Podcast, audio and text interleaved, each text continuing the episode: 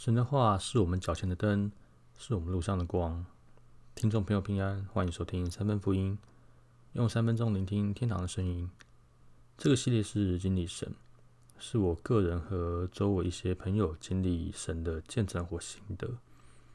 今天是第五篇，诗篇第十六章第五节到第十节。耶和华是我的产业，是我杯中的份，我所得的，你为我持守。用神量给我的地界，坐落在佳美之处。我的产业实在美好，我必称颂那指教我的耶和华。我的心肠在夜间也警戒我。我将耶和华常摆在我面前，因他在我右边，我便不致摇动。因此我的心欢喜，我的灵快乐，我的肉身也安然居住，因为你必不将我的灵魂撇在阴间。也不叫你的胜者见朽坏。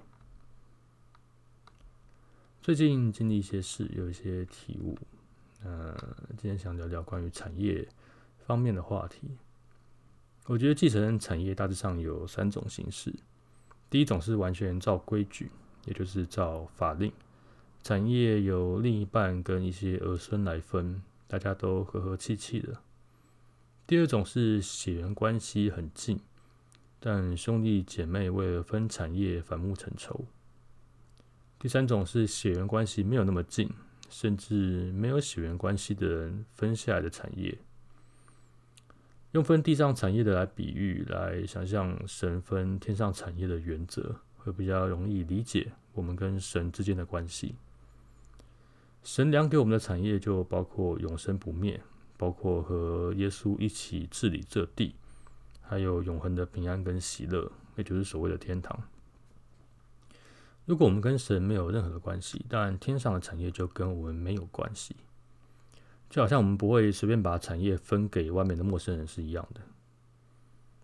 如果我们归入主名，成了神的儿女，但并没有活出一个基督徒该有的样子，总是在跟别人吵架，当然这也不是神想看到的，所以分到的产业可能也会比较少。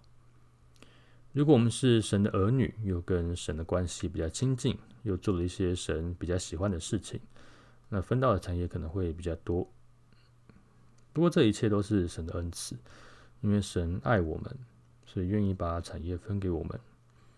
但同时，我们也要具备应具备的身份，只要口里承认，心里相信，就能成为神的儿女。